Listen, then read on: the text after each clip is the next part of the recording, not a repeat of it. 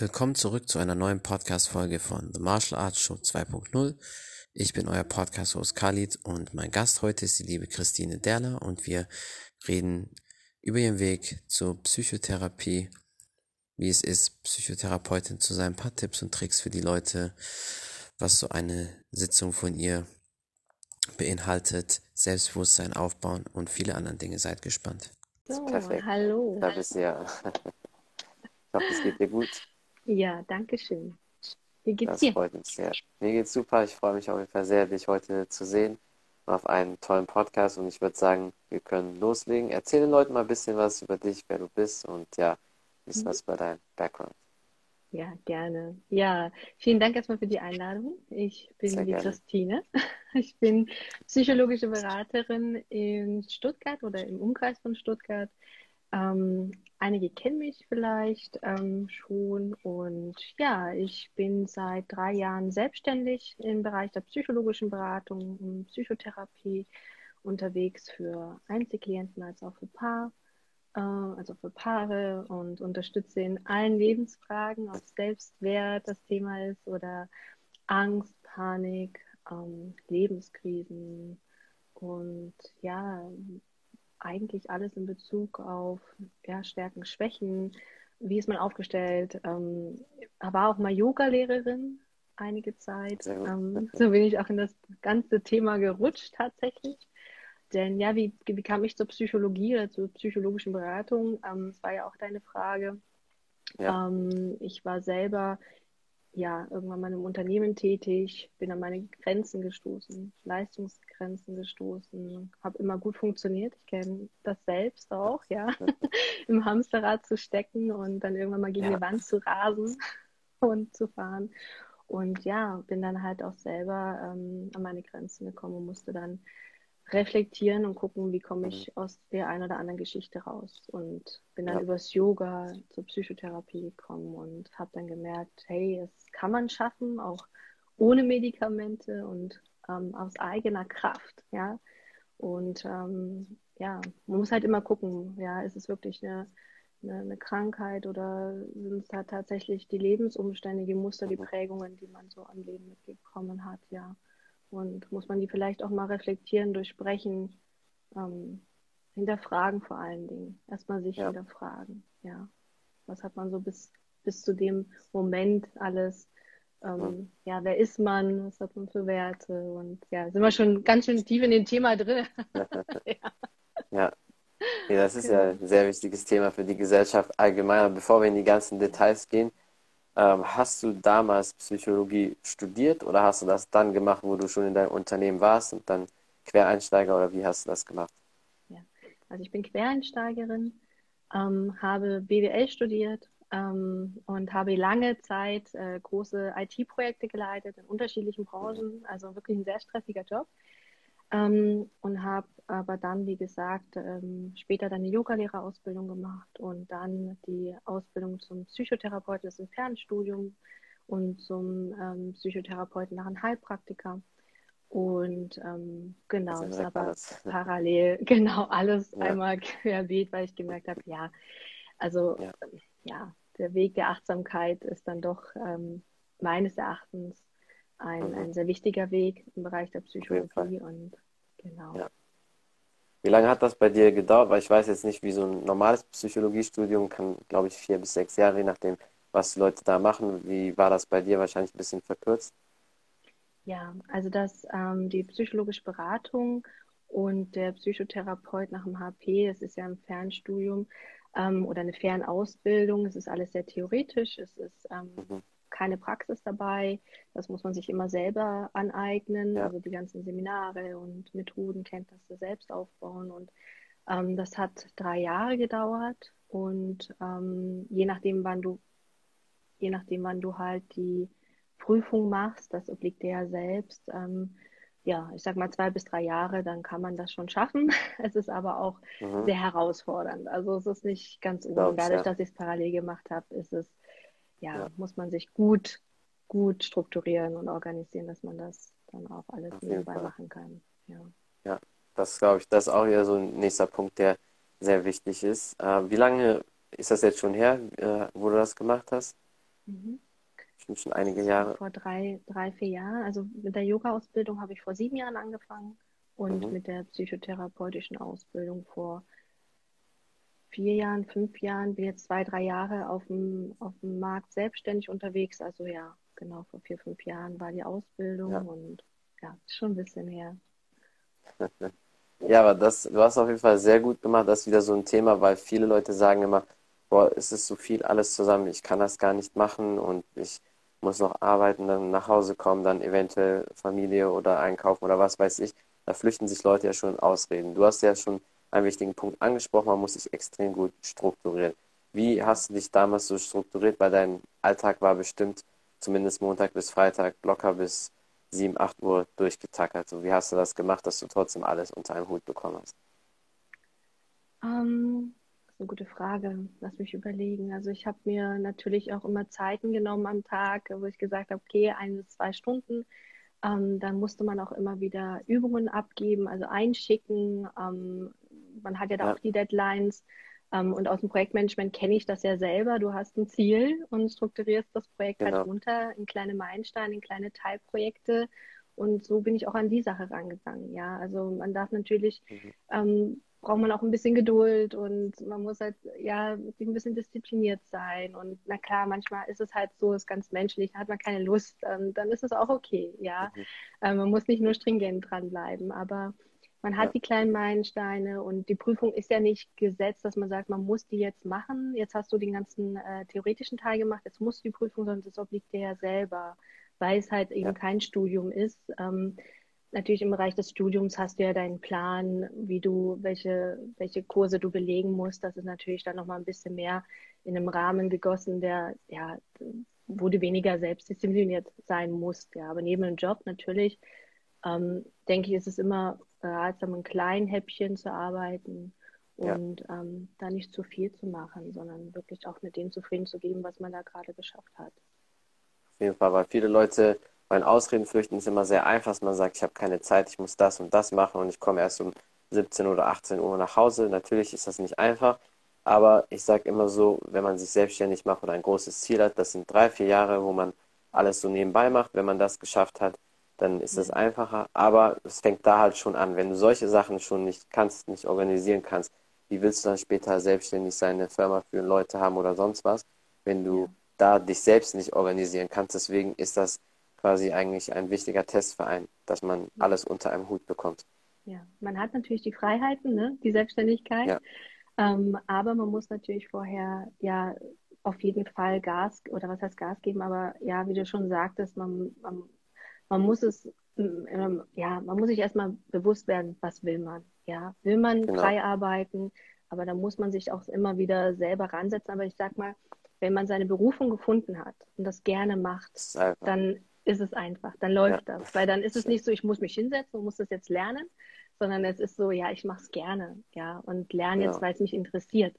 Ja, und das ist genau. nicht so ein Müssen dahinter, sondern ja, ja. ja Genau, kennst du ja wahrscheinlich selber.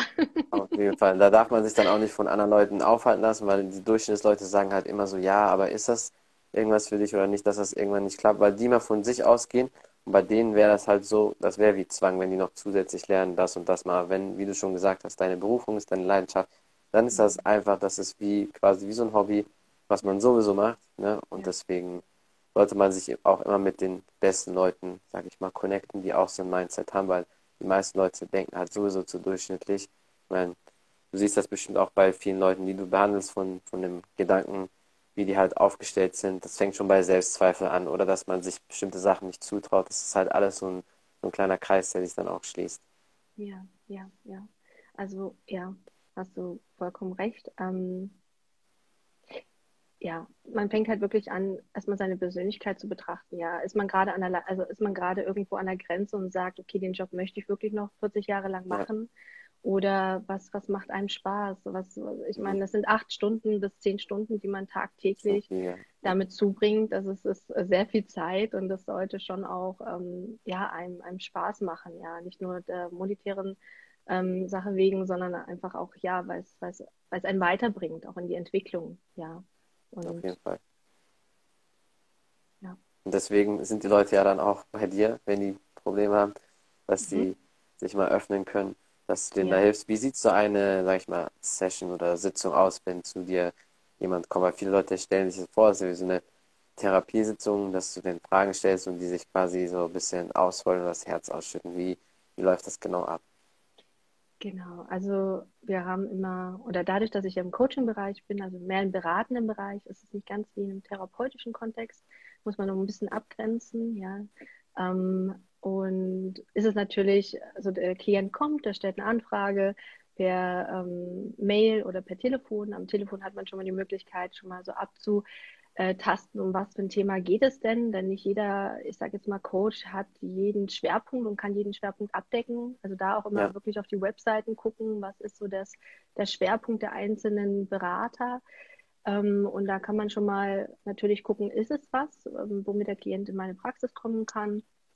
Und wenn er dann kommt oder sie, ja, dann ähm, nehmen wir uns eine Stunde Zeit, lernen uns kennen, thematisieren, gucken, was ist das Thema und wir gehen aber auch schon bei mir und ähm, da mag ich mich vielleicht auch ein bisschen abgrenzen. Also es ist kein Anamnesegespräch im, im Sinne, wie man es eigentlich kennt, ja, sondern ja, wir ja. gehen eigentlich schon Deep Dive. Also das heißt, wir, ich nutze die Zeit sehr effizient mit den Klienten und ähm, bin da wahrscheinlich ein bisschen aus der BWL zu stark geprägt worden, aber ich sage mir immer, ja, was, du müsst jetzt nicht dran 30 Stunden um die ja. in die Vergangenheit reden. reden ja. Genau, oder 30 Stunden ähm, über die, ja, über die, die Lebensgeschichte. Natürlich ist die wichtig, aber ähm, ja, in den meisten Bereichen geht es ja doch um die Gedanken, die man hat, die Selbstzweifel, wie du gesagt hast, ja, so diese inneren Kritiker, ähm, wie wurde man geprägt, was für destruktive Glaubenssätze hat man oder ähm, und, und was sind so die Schutzstrategien? Ja, das kennt man so aus dem schematherapeutischen Ansatz. Ähm,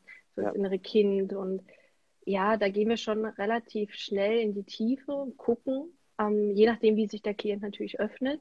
Ähm, ja. ja, das ist aber auch immer recht gut. Also man merkt ja immer, hat er Vertrauen und das ist mhm. auch relativ schnell da. Wir haben auch mal Spaß, wir lachen auch. und ähm, es ist nicht immer alles ganz, äh, wie soll ich sagen, ganz, ganz ernst und ganz äh, monoton. Ja, genau, sondern es ist klar, kann man auch mal geht man in die Emotionen rein und ist auch wichtig und ähm, aber dann ähm, guckt man auch weiter und wie gesagt, die erste Stunde nutzen wir auch schon reinzugehen, Übungen zu machen. Sie kriegen Hausaufgaben mit, meine Klienten. Klingt immer ein bisschen streng, aber die eigentliche Arbeit erfolgt zu Hause. Ja, das ist tatsächlich. Genau, so. dir selbst. Ja. Genau, mhm. genau. Das Eigentliche machst du zu Hause. Ich gebe den Klienten ähm, Übungsmaterialien mit, womit sie sich ja. auseinandersetzen können, reflektorische Übungen, Achtsamkeitsübungen, weil ich erstmal möchte, dass sie überhaupt mhm. Ähm, so ein bisschen in die, ja, in die Körperwahrnehmung kommen, ja, mhm. oder in die Wahrnehmung an ja. sich. Ja. Genau. Ja, es ist, ich sage immer bei Psychotherapeut oder Physiotherapeut so ein bisschen ähnlich. Ähm, du musst den Leuten was mit an die Hand geben, beziehungsweise die eigentliche Arbeit fängt zu Hause an. Das ist voll oft so, man sagt bei bestimmten Verletzungen, dass 80 Prozent der Leute nie 100 Prozent wieder in Form kommen, wenn die irgendwas im Meniskus hatten, Knie oder so. Das liegt aber daran, weil die zu Hause nichts machen. Der Physiotherapeut macht das, der zeigt das so ein bisschen vor, aber du musst zu Hause immer und immer wieder ständig üben, ständig die Bewegung machen, dass du halt dauerhaft besser wirst. Und ich glaube, bei dir ist es da nicht anders und das vergessen viele Leute. Und dann wird immer gesagt, ja, was der Coach mir gezeigt hat, funktioniert nicht. Das liegt aber daran, dass man es nicht macht und nicht umsetzt. Und du kannst mhm. die beste Person in jedem Bereich haben, wenn du über die Sachen nie umsetzt, dann wird es auch nie klappen. Das heißt, du musst halt schon selbst was tun. Deswegen sind die Menschen halt zu 90 Prozent auch selbst verantwortlich. Ja, Selbstverantwortung ist ein gutes Stichwort, ja. Und ich meine, bei mir sind ja die Klienten wirklich mit einem sehr hohen Leidensdruck. Entweder ja. weil sie schon mal psychosomatische Themen haben. Also auch der Körper sagt ein Streik jetzt nein, jetzt hast du dich nicht um mich gekümmert, jahrelang, jetzt zeige ich dir über den Körper, dass deine Psyche nicht mehr ganz, ja, dass du dich mal damit auseinandersetzen musst und ähm, Selbstverantwortung ist ganz wichtig, ja. Und äh, Gott sei Dank, also ich, ich, kann nicht sagen, dass meine Klienten da faul sind, im Gegenteil, die sind alle ganz fleißig und machen ihre Hausaufgaben und es setzt ja daran auch wieder an. Weißt du? Es ist ja auch dann nicht genau. nur zu Hause zu üben, sondern man reflektiert dann wieder in der Sitzung darüber, guckt, was, was, wo kann man nochmal reingehen, in was für ein Thema, ja, und ähm, wie ist der Klient damit umgegangen in der Zwischenzeit, ja. Genau. Auf Aber sie haben Fall. etwas. Deswegen sollte man immer was tun. Ja, ja, ja. Und man lässt sie nicht komplett allein damit, weißt du, weil oft ist es ja so, du bist beim Therapeuten und dann geht es dir schon mal gut, ja. Und äh, aber wenn es dir dann mal nicht gut geht, ja, was machst du dann? Ja, und Genau, ja. Dann hast du den Therapeuten oder den Berater halt nicht zur Hand. Also klar kann man anrufen, aber man hat jetzt nur nicht unbedingt, ähm, ich sag mal, im also im Seelsorgebereich, wo man sagt, ich bin noch 24-7 erreichbar. Ja, das kannst du auch nicht machen. Ähm, also von dem her ist es immer ganz gut, wenn man den Klienten was an die Hand gibt, wo er ein bisschen Sicherheit hat, wo er sich Ja. mit auseinandersetzen kann, wenn es schwierig wird, was macht man bei der nächsten Panikattacke und so weiter, ja. Damit er nicht Ja. ganz lost ist, genau. Was sind denn so die hauptsächlichen ähm, Beweggründe, die viele Leute haben? Also ich kann mir vorstellen, Selbstbewusstsein sowieso, 90 Prozent der Gesellschaft hat eh kein Selbstbewusstsein, das muss man einfach mal so raushauen. Ich weiß, es hört sich mal so hart an, aber ich arbeite auch viel mit Menschen zusammen, ich sehe das auch, wie Leute sind und gerade aus dem Sportbereich, die meisten haben einfach kein Selbstbewusstsein. Für mich hängt Selbstbewusstsein mit zwei Sachen zusammen. Zum einen Skills, je mehr Fähigkeiten, je mehr Skills du in Bereichen hast, umso mehr wächst dein Selbstbewusstsein. Das weiß ich auch so aus meiner eigenen Erfahrung für mich selbst. Und die andere Sache ist einfach auch Versprechungen an sich selbst, wenn man die halt bricht. Das heißt, wenn du sagst, ab morgen oder wir haben ja jetzt Januar, typische Beispiel, ich fange jetzt mit Fitness, mit Sport. So, Leute machen das nicht, die setzen das so nicht um. Wenn du immer wieder solche Sachen brichst, in deinem Unterbewusstsein sagst du dir ja dann selbst, ach komm, du bist sowieso ein Loser, du ziehst das eh nicht durch, du schaffst das eh nicht, wenn du dann wieder neue Ziele setzt. Das habe ich bei sehr vielen Leuten beobachtet. Mhm. Mhm. Ja, ist Mindset ähm, ist ganz, ganz wichtig. Ja, aber auch da erstmal Selbstbewusstsein, bist du dir deiner selbst bewusst? Das, Ja. das steckt ja da schon eigentlich drin. Und diese Frage ist aber gar nicht so leicht zu beantworten, ja, weil es geht ja auch um nicht nur Stärken, sondern auch Schwächen, ja, die man auch Stimmt, ja. zugeben darf. Und ähm, wie ist man geprägt worden? Was sind, was sind die, die Gedanken dazu? Ja, Mhm. hat man den Mut? Hat man ähm, ja, hat man die, die, die Stärke, Schwächen zuzugeben oder ist man sich Ja. seiner Werte bewusst? Ja, das nur weil das Mama, Papa einen mitgegeben haben, heißt es nicht, dass es für einen selber passt. Ja, also da Das darf man ja. ruhig auch mal gucken, passt das überhaupt, worum man da reingeboren wurde? Ja, und manchmal kann es Mhm. abweichen, aber es ist gut, wenn man es weiß. Also wenn man selber bewusst weiß, wer man ist. Und äh, da gehören Ja. ja Sachen, wie du gesagt hast, ist man stolz, ist man ist man, ähm, ja, was, was hat man schon mal geschafft? Ähm, und das auch immer wieder sich zu sagen, gerade im Bereich des Selbstwertthema, ähm, wenn man da einen geringen, ich sag jetzt mal, geringes Selbstvertrauen hat, sich auch immer wieder, ja, wie eine Art Tagebuch, ähm, sich auch immer wieder zu reflektieren, was hat man täglich, worauf ist man täglich stolz? Es muss nicht immer das Ja. große Thema sein, dass man sagt, ich habe mich selbstständig gemacht, darauf bin ich stolz, sondern Ja, es kann ja. auch eine Kleinigkeit sein. Ja, heute habe ich mich aufgerungen, mal äh, spazieren zu gehen oder so. Ja, also es muss nicht immer das Große sein. Das stimmt. Ja, mit den kleinen Sachen fängt es ja an. Und dann, Ja. dann steigerst du es, wenn du quasi kleine Siege einfährst, dann wächst dein Selbstbewusstsein, dann weißt du, okay, das habe ich geschafft, und dann wird es immer mehr und mehr und dann irgendwann ist es so und dann, ja, weiß man auch, man schafft die großen Dinge, aber mit den kleinen fängt es an. Wenn man die kleinen Sachen nicht schon für sich erledigen kann, dann muss man sich auch selbst die Frage stellen, ja, wie will man dann größere Dinge schaffen? Weil Mhm. damit fängt es an. Und deswegen ist das halt wichtig, dass man für sich auch Verantwortung übernimmt. Das steckt ja auch so in Selbstverantwortung, Selbstbewusstsein drin. Ich glaube, du brichst da aber vielen Leuten auch so ein bisschen dann die ganzen Sachen ab, so das Mindset, damit das auch stärker wird. Deswegen ist das wichtig, dass man, sage ich mal, Mentalcoach hat oder eine Beraterin so wie du, weil das kann, glaube ich, vielen Leuten helfen, gerade wenn das so kleine Stellschrauben sind, die man nur drehen muss. Ja, ja. Ja, und vor allen Dingen sich auch trauen. Ne? Also sich immer wieder, ähm, auch wenn es ein schwieriges Gespräch ist, es ist auch vielleicht eine Kleinigkeit, für manche andere ist es aber eine große Sache, ähm, etwas anzusprechen mit dem Kollegen oder mit der Familie, etwas zu thematisieren. Und ähm, gerade die Eltern sind immer so die, der Mhm. Knack- und Dreh- und Angelpunkt, ja.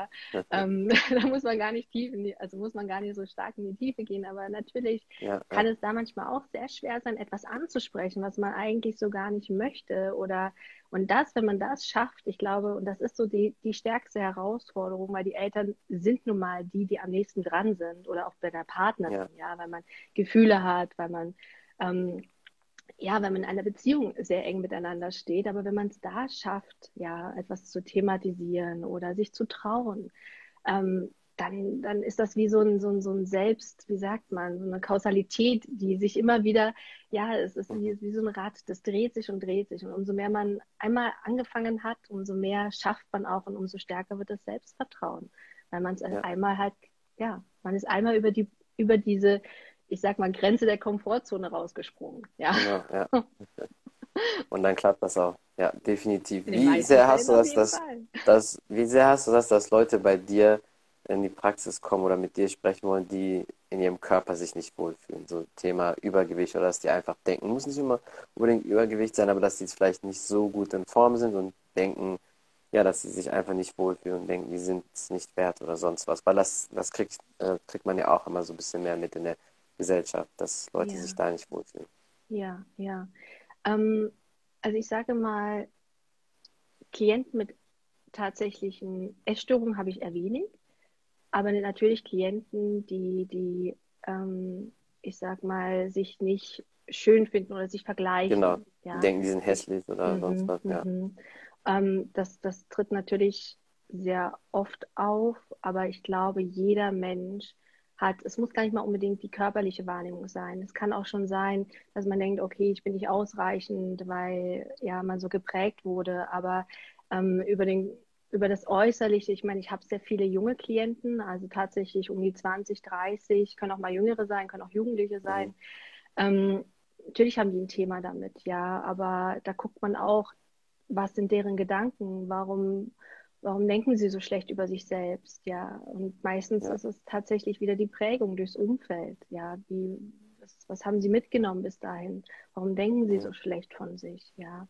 Und ja das geht dann natürlich auch dahin über die Gedanken steuern den Rest und klar findet man sich dann auch nicht mehr schön und hübsch und vergleicht sich immer mehr und ist nur noch im Außen tätig und guckt so auf alles, was außen passiert, ja, ja und, und will noch mehr und kennst ja selber. Ich meine, die Schönheitsindustrie ist da ja, ist ja da aus, ja. Das stimmt, aber ich glaube mal, ich bin da so ein bisschen gesegnet, dass ich da nicht so viel Pech hatte.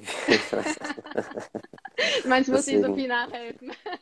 Da muss nicht. Nee, aber für mich, ich sag's so ganz erst, ich weiß, das hört sich jetzt ein bisschen so arrogant oder so an, aber ich für mich habe immer gedacht, so, ich meine, so als Kind oder Jugendlicher ist man so ein bisschen anders, weil da bist du in der Phase, wo du dich änderst, aber ich hatte auch nie Pickel oder so gehabt, ich habe immer eine gute Haut gehabt, so das auch, aber man ist halt nicht da, wo man vielleicht körperlich auch sein will, weil man halt noch wächst und so und da war ich immer so, ich dachte, okay, ich bin mal des Durchschnitts. Aber ich wusste immer, dass ich mehr Disziplin, mehr Wille als die meisten hatte. Das war schon mhm. immer so, seitdem ich Kind war. Vor allem durch den Sport, durch den Kampfsport ist es noch mehr gewachsen.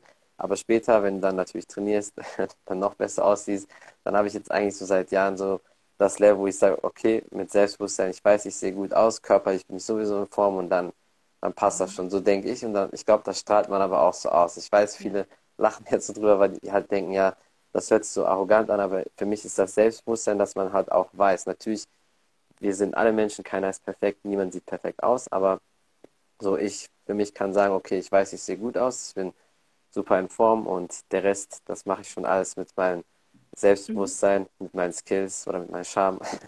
Mhm. so, mhm. so denke ich halt drüber. Ja, aber ich glaube, da muss man halt auch erstmal hinkommen, dass man dieses Level erreicht. Ja, ja, und das muss ja auch gar nicht, ich meine, in deinem Bereich ist es vielleicht auch wichtig, ja, wie man ausschaut, also vom Körper, du bist Trainer. Ähm, bei manchen ist es jetzt, die, die gehen dann mehr auf diese, diese innere Stärke, ja, weil das dann, ja. und das gehört ja auch dazu. Ja, Für mich ist ähm, beides man, wichtig. genau, Fall. genau. Es ist, sollte beides auch wichtig sein, dass man sich jetzt nicht, wie soll ich sagen, sich untergräbt, aber auch natürlich innerlich auf jeden Fall weiß, was, was, was hat man denn fürs, für, für Wissen und Skills oder was, was macht einen aus, was sind seine persönlichen Stärken, ja, und dass man ja. darüber quasi ähm, sich zeigt, ja. Ich meine, in meinem Beruf ist jetzt Aussehen nicht, ist eher sekundär. Natürlich ist es immer charmant, wenn man weiß, okay, da sitzt jemand da gegenüber, der, ja. der, der, schaut jetzt nicht aus wie der letzte Besen, aber auch das da stimmt. könnten die besten Gespräche rauskommen. Also, also das, das ist, glaube ich, auch mal Branche. Also muss man immer gucken, genau. Ja. Welcher Branche. Aber ich bin natürlich trotzdem froh, dass ich gerade ein paar Vitamine für die Augen von dir bekomme. Also das ist äh, schon nicht verkehrt. Dankeschön. Sehr gerne. Ja, aber das natürlich, natürlich hast du recht. Aber ich für mich persönlich finde, es muss immer ein Einklang mit beidem sein, sowohl von innen her muss man schön sein oder sollte was drin sein, so körperlich und mental ist immer, das gehört zusammen. Das eine funktioniert nicht ohne dem anderen. Das ist auch für die Sportler immer sehr wichtig, das sage ich auch immer für viele, dass halt nicht nur körperlich, sondern kopfmäßig muss das auch richtig sein, aber umgekehrt genauso für die Leute, die halt mega viel studieren, lernen und so, aber den Körper gehen lassen, weil mhm. du schadest dir jetzt nicht nur von den ganzen gesundheitlichen Aspekten, wo du dann später Probleme hast, aber du schadest dir trotzdem insgeheim selbst, so von deinem Unterbewusstsein, vom Selbstbewusstsein und deswegen, wenn man einfach beides in Einklang hat, dann ist das schon mal viel besser. Also 90 Prozent der Dinge können viele Leute damit ausräumen, wenn die körperlich und mental gesund sind. Ja, ja, ja. Also so, so eine mentale Stärke, dass man sich selbst, selbst akzeptiert, Selbstliebe, ja. ja. Ähm, aber das ist auch ein Weg, ja, wie du sagst. Das ist, Auf nicht, jeden Fall. Ist meistens Kommt nicht in die Wiege gelegt worden. Sonst hattest du ja eingangs auch gesagt, hätte, hätte äh, die Gesellschaft auch mehr Selbstvertrauen, mehr Selbstbewusstsein. Das ja. ist halt leider nicht so aufgrund der gesellschaftlichen Themen einfach, ja, wie jeder groß geworden ist. Ich meine, heutzutage sind die, ähm, obwohl, ich würde sagen, obwohl die Jugendlichen natürlich immer mehr im Vergleich sind und durch die ganzen Auf Medien und so weiter, ja, sich natürlich Hatten stark wir damals vergleichen. Nicht so gehabt.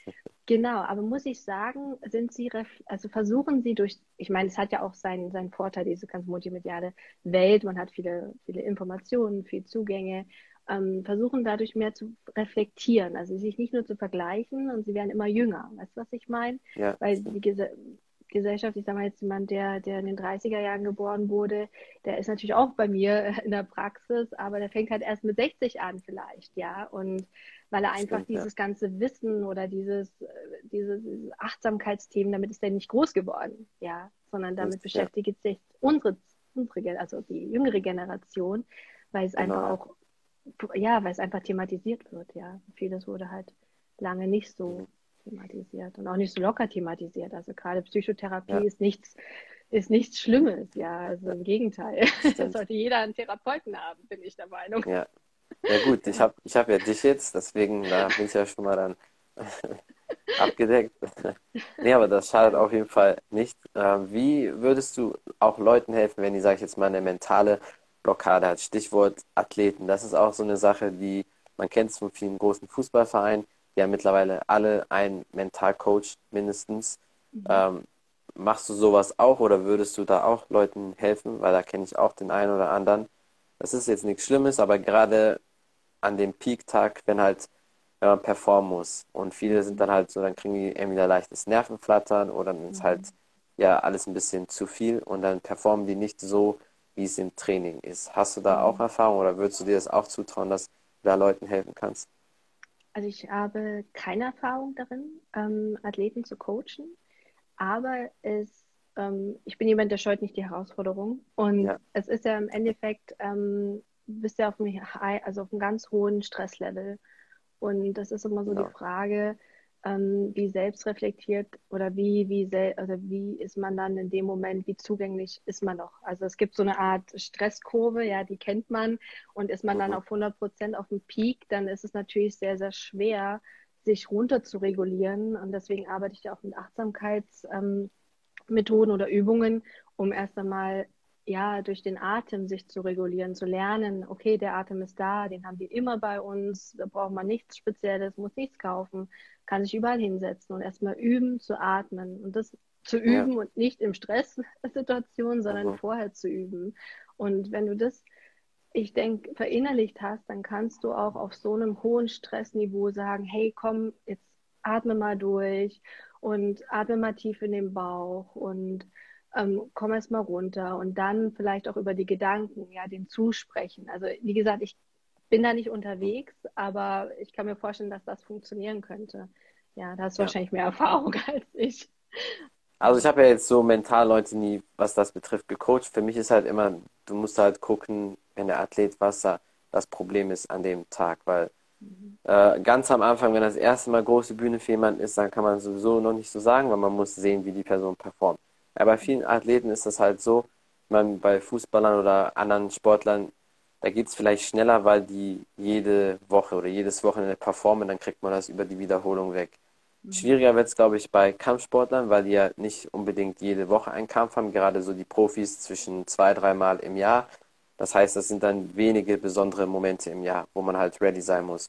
Und da ist bei vielen halt so eine mentale Blockade, dass die halt im Gym, sage ich mal, besser sind als dann im Ring oder im Cage, wenn es losgeht. Und das sind halt oft diese kleinen mentalen Sachen, die die blockieren, dann sind die quasi wie so ein Freeze-Mode, dass sie das nicht so abrufen will, wie es mhm. sein sollte. Und deswegen mhm. dachte ich, wäre es interessant, vielleicht, wenn da auch mal jemand mit dir so zusammenarbeitet, vielleicht kannst du den einen oder anderen Knoten da auch lösen. Ja, ja.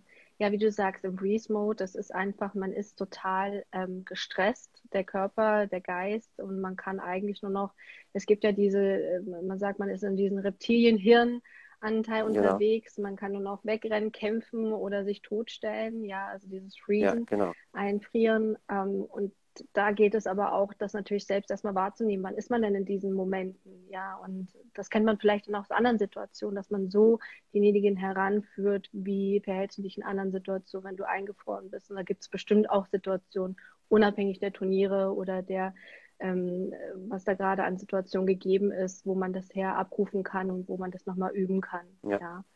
Genau. Aber es ist, ja klar, es hat alles mit Selbstwahrnehmung zu tun und wie willst du dich darunter regulieren, wenn du, ja, sehr schwer, wenn du da die Vorarbeit nicht gemacht hast. Ja. Das stimmt, ja. Das Wichtigste ist halt einfach, weil ich glaube, da kannst du den Leuten auch was geben, wenn du, je mehr du eine Sache gemacht hast, umso weniger fürchtest du dich davor. War das auch so was ganz einfach Psychologisches? Warum haben Menschen Angst im Dunkeln, wenn du alleine im Wald bist, weil wir es nicht kennen? Bist mhm. du tagsüber an der gleichen Stelle, hast du da keine Angst, weil du siehst das oder du, wenn du eine Sache tausendmal gemacht hast, hast du davor keine Angst, obwohl zum Beispiel Autofahren sozusagen viel gefährlicher ist, wenn du nachts im Auto fährst ähm, oder die Wahrscheinlichkeit höher ist, dass da was passiert, als wenn du da im Wald bist.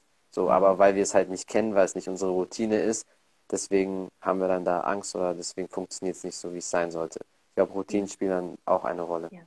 Also das Gehirn ist ja wie ein Muskel. Es funktioniert zumindest wie ein Muskel. Ähm, es ist wie beim Training. Wenn du ins Fitnessstudio gehst, ja, dann und das regelmäßig, dann wächst der Muskel. Und es ja. ist ähnlich wie beim, äh, beim Gehirn auch. Also wenn du täglich ähm, Achtsamkeit oder Atemübung oder oder oder oder machst ähm, oder die ja. Routine drin hast, ähm, dann, dann, dann lernt dein Gehirn auch dazu, ja. Und du fällst halt auch nicht wieder. Das Schöne ist, dass wenn du das einmal, wie soll ich sagen, einmal wirklich reflektiert und wirklich auch mal angehst, dass du nicht wieder auf Null zurückfällst, ja. Sondern natürlich hat man immer ja. wieder Rückschritte, aber du fällst nicht auf Null komplett zurück. Ja, und das ist, das ist das Schöne daran, wenn man es mal probiert hat, aus der Komfortzone herauszutreten und mal, mhm. ja, und das routiniert, dann, ja klar, hat man ja. dann, kann man sich den Ängsten auch stellen. ja. Oder Auf jeden Fall. Also ich glaube, definitiv, ja. Also ich glaube, in der Zukunft wirst du bestimmt mit den einen oder anderen Sportler auch zusammenarbeiten. Ich werde da noch ein paar Leute so ein bisschen zu dir rüberschieben. Dankeschön. Dass du da denen auch helfen kannst, weil ich glaube, das wäre für dich auch ein gutes ähm, Experiment oder eine gute Erfahrung, weil das ist halt immer auch gerade eine Sache, die mehr und mehr wird, was ich bei Sportlern sehe. Wie ich gesagt habe, bei mhm. Fußballvereinen ist halt mittlerweile schon Standard. Die haben alle mindestens einen Mentalcoach, wenn nicht sogar mhm. zwei oder drei. Oder manche haben auch persönliche, weil gerade so diese Topstars oder die, die noch im Rampenlicht sind, da ist es nochmal was anderes. Aber ich glaube, manchmal ist es gar nicht verkehrt. Man, vielleicht zieht man das Wort jetzt einfach ab, Psychotherapeut mhm. oder Beratung, dass man einfach ein Gespräch hat. So mit mhm. einer Person und einfach mal alles rauslässt. Und du gibst den Leuten ja auch Gedankengänge oder verschiedene Sichten und das hilft der einen oder anderen Person vielleicht auch schon mal dass die einfach sehen, okay, da ist etwas, womit ich arbeiten kann. Hier und da hast du den einen oder anderen Tipp und dann funktioniert das bei vielen schon. Das sind manchmal ja nur Kleinigkeiten. Ja, ja. Ja, man ist leider immer, was sich selbst angeht, ein bisschen blind, ja. Ähm, am ja. Anfang zumindest. Und da bringt es dann von außen natürlich jemand, der nicht emotional behaftet ist, äh, dass man sich, äh, dass man dadurch Impulse bekommt von außen, wo man sich nochmal reflektieren kann, wo man merkt, oh, stimmt, da habe ich noch gar nicht hingeguckt oder es war mir gar nicht bewusst oder deswegen ist es so schön, im beratenden Bereich zu arbeiten, weil ich direkt das Feedback gebe. Ich sage auch, guck mal, du wirkst unsicher durch die und die Haltung. Also man geht da schon, das würde man im therapeutischen Kontext so nicht machen. Ja, und das, das ist das Schöne an der, an der Beratung. Man kann einfach sagen, was man möchte. Natürlich ohne denjenigen auf den Schlips zu treten. Aber man kann offen ja, ja. und authentisch mit demjenigen reden. Ja, und auf jeden Fall. der muss jetzt nicht irgendwie 100 Stunden machen, um, um da eine Antwort zu bekommen aus sich das selbst, ist, ja. sondern es hat alles seine Berechtigung, keine Frage, aber der beratende Ansatz ist da manchmal ein bisschen, ja, ist da ein bisschen effizienter und ein bisschen schneller. ja. Weil es kommt natürlich auch immer auf die Person an, wer das ist. Also wenn du mit mir jetzt zum Beispiel reden würdest, da kannst du, ich bin immer so eine Person, du kannst mir immer offen alles sagen, wie das ist. Ich bin auch nicht beleidigt oder sauer, weil für mich ist das wichtig, weil ich will damit arbeiten können, ich will mich verbessern. Aber ich weiß, mit vielen Leuten funktioniert der direkte Weg nicht so, die nehmen das persönlich oder mhm. sind dafür nicht stark genug. Aber ich glaube, das schätzt du ja dann auch ein, wenn du mit den Personen redest, wie die von der Persönlichkeit, vom Selbstbewusstsein sind, wie du die richtig anpacken kannst. Ja, natürlich. Also das Feingefühl, die Empathie brauchst du als Berater. Ja, Sonst ist das, auf jeden ähm, Fall. Das schwierig. ja. Wie wichtig ist denn Sport für dich, für deine Arbeit? Mhm. Ich meine, du kommst ja aus dem Yoga-Bereich, du hast ja vorher Yoga gemacht, beziehungsweise bist ja noch Yoga-Lehrerin. Wie wichtig ist das für dich? Ähm, also genau, ich war Yoga-Lehrerin. Ich mache es aktuell nur noch für mich selbst. Also ich biete gerade keine Kurse an. Sport. Aber man ist das ja irgendwie immer noch, auch wenn man das nicht mehr macht. Aber einmal ja. Lehrer, einmal Trainer, ja. dann bist du es ja irgendwie immer noch. Ja, zumindest mental. Natürlich lasse ich auch vieles in meine genau. Beratung genau. mit einfließen. Und ja. ähm, aber genau, also Sport ist sehr wichtig. Ähm, und ich mag aber auch Sport, ähm, sehr viel in der freien Natur. Ich bin lange auch geritten, ich habe lange Westernreiten gemacht, ähm, also mit, mhm. mit, Tieren mich auseinanderzusetzen oder mit meinem Hund spazieren zu gehen, das zähle ich auch schon sehr unter Sport. Ähm, ja, jetzt ähm, natürlich, äh, ich gucke, dass ich ab und zu auch mal ins Fitnessstudio gehe, sowas mache oder einfach Fun-Sport, dass man mal Squash spielen geht oder also ich habe nichts, wo ich jetzt sage, das mache ich jeden Tag routiniert. Also es ist tatsächlich dann eher, wenn es mal Yoga-Übungen, Dehnübungen sind, das mhm. ja. Ansonsten ich jetzt sage, ich gehe joggen oder so, das mache ich tatsächlich nicht. Also jetzt aber... nicht die Standard Bauch, Beine, Booty-Übung, die die ganzen Frauen ja so machen. nein, nein, nein. Nee, also Sport muss mir wirklich Spaß machen, ja, sonst bin ich da tatsächlich auch ein bisschen faul. Und ich meine, mein Tag ist halt leider auch sehr lang. Ne? Also ich, dadurch ja. selbstständig, kennst es, ähm, ja. sich da abends noch um neun oder zehn aufzuraffen, ein richtiges Workout zu machen, das fällt dann halt ans Wochenende und daher ist es dann auch selektiert, dass man sagt, okay, man geht jetzt wandern oder man geht jetzt schwimmen oder ähm, ja, sowas. Aber dass ich sage, ich mache jeden Tag dann mein Workout gleichmäßig ein, zwei Stunden, das habe ich aktuell nicht. Nee. Mhm. Das war in der Vergangenheit, wie gesagt, mit dem Reiten. Mal gucken. Vielleicht fange ich, fang ja, ich da bist ja immer an. noch in Form. Ja, also du siehst ja immer noch ja. gut aus, bist ja immer noch gut in Form. Also solange das einigermaßen bleibt, dann ja, sollte das okay sein, ne? Ja, man muss halt auch da gucken, ne? Also immer ja. wieder gucken, was braucht der Körper gerade, ähm, was, wie fühlt man sich. Also ich sag mal, wenn man dreimal am Tag spazieren geht, das sind auch zweieinhalb Stunden, ähm, man macht ja auch da ein bisschen was. Ja, und das, das ja. Hauptsache raus und ein bisschen Bewegung. Ähm, es muss nicht immer gleich an die Grenze sein, obwohl das auch mal gut ist, ja, richtig schwitzen ja. und richtig an die Grenze zu gehen. Schade. Ähm, ja. Genau das, was man gerade braucht, soll man dann auch machen. Ja, kann man dann, wie gesagt, auch ganz gerne beim Squash oder Tennis oder genau. Tischtennis spielen oder genau, gibt es vieles. Ja, auf jeden Fall. Ich meine, wie gesagt, ich kann nur sagen, du siehst ja auch gut aus, bist gut in Form, also kannst du schon zufrieden sein und wenn das nicht der Fall ist, kann man das immer noch schnell ändern oder mal mehr machen. Es gibt bestimmt auch Phasen, wo man da mal mehr macht, dann mal weniger oder sonst was. Deswegen, das ist okay, solange man körperlich einigermaßen aktiv ist. Ich meine, beweglich bist du wahrscheinlich schon noch, gerade vom Yoga. Da hat man bestimmt noch ganz gute Hüften.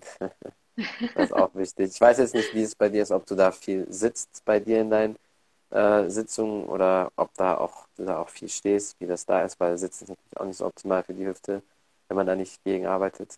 Deswegen, ja, ja. ja.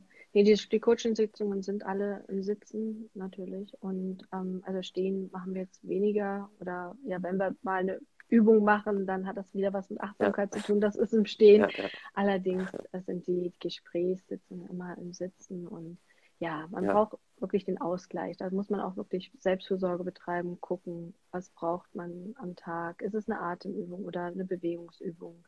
Ähm, und es gibt ja auch unterschiedliches Yoga. Ja, es gibt schnelles Yoga, also Yin Yoga, ja, und es gibt auch lang, also Yin Yoga ist langsames Yoga. Ähm, was braucht man? Man muss immer wieder gucken, seine Bedürfnisse überprüfen. Brauche ich ja was Ruhiges oder brauche ich heute echt die Power und muss an meine Grenzen kommen? Und da kann man ja dann entsprechend, ja, alles, da ist ja alles offen. Ja, ich bin auch nicht so der Mensch, der sagt, ich, wie gesagt, ich bin da aus der experimentierfreudig, habe irgendwann das mit Reiten angefangen, irgendwann mit Yoga und wer weiß, was da noch kommt, keine Ahnung.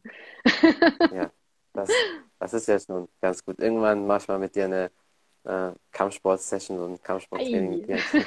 Gerne, bin ich dabei. ja, das wirst du bestimmt auch ganz gut hinbekommen. Da bin ich mir ziemlich sicher. Ja, das wird dir auf jeden Fall Spaß machen. Ja, gibt es sonst noch etwas, was du vielleicht den Leuten mit auf den Weg geben möchtest oder irgendetwas, was du promoten willst, ein paar letzte Tipps? Ähm, ja, was möchte ich den Leuten mitgeben? Ähm, ja, zweifelt nicht so sehr an euch selbst, weil ihr seid alle wunderbare Wesen und manchmal hat man es verlernt oder sieht sich nicht mehr so. Ja, aber es steckt in allen etwas Wunderbares und ähm, Manchmal braucht man nur den einen oder anderen Coach oder die Hilfestellung von außen, ähm, um das wieder ja auch zu spüren und wieder zu merken und auch wieder sich dementsprechend auszurichten. Und da bin ich da, da bin ich als psychologische Unter also Beratung unterstütze ich gerne, also kommt auf mich zu. Ähm, ja, und versucht jeden Tag immer etwas für euch zu machen. Die typische Me-Time, ja. Und wenn es nur zehn Minuten sind, Viertelstunde, jeden Tag, routiniert, ja. so wieder eine Routine, jeden Tag etwas für sich zu tun. Ja, anstatt für die anderen. Ja. Es ist immer gut, auch für andere zu was zu machen, aber nicht nur. Ja. Man darf auch ein bisschen Richtig. was für sich machen.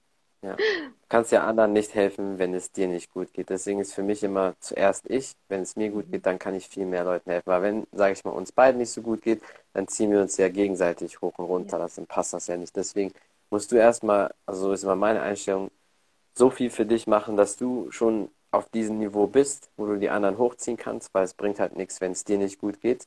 Mhm. Und ja. dann kann man den anderen auch nicht wirklich helfen. Deswegen. Genau, genau. Und das ist überhaupt nicht egoistisch, sondern das ist genau, selbst, genau, ja. das ist Selbstfürsorge, ja, sich ja. wichtig zu nehmen. Das tun wir alle meistens nicht wirklich. Daher. Das stimmt. Ja. Achtet da auf jeden Fall auf euch genau. zuerst. Ja, dann vielen Dank auf jeden Fall für deine Zeit, hat mich sehr gefreut. Ich hoffe, dass wir den einen oder anderen Podcast in der Zukunft auch nochmal machen werden. Dankeschön. Dann noch allen einen schönen Sonntag. Ja, bis dann. Ciao. Bis dann. Ciao. Das war's von The Martial Arts Show 2.0. Ich bin euer Podcast-Host Khalid und mein Gast heute war die liebe Christine. Wir haben über den Weg geredet als Psychotherapeutin, was es genau ist, wie sie alles gemacht hat mit dem Fernstudium, Arbeit und allem anderen nebenbei. Davor Yogalehrerin, paar Tipps und Tricks, wie man sein Selbstbewusstsein aufbaut, wie so eine Sitzung aussieht und viele andere Dinge. Vielen Dank fürs Zuhören, vielen Dank fürs Zuschauen. Vergesst auf jeden Fall nicht, bei ihr vorbeizuschauen. Checkt ihre Links ab. Wenn ihr mehr über den Podcast wissen möchtet, auf Spotify, iTunes und allen möglichen Audioplattformen einfach The Martial Arts Show 2.0 eingeben und ihr findet mich dort. Vielen Dank für den Support. Bis zum nächsten Mal. Ciao, ciao.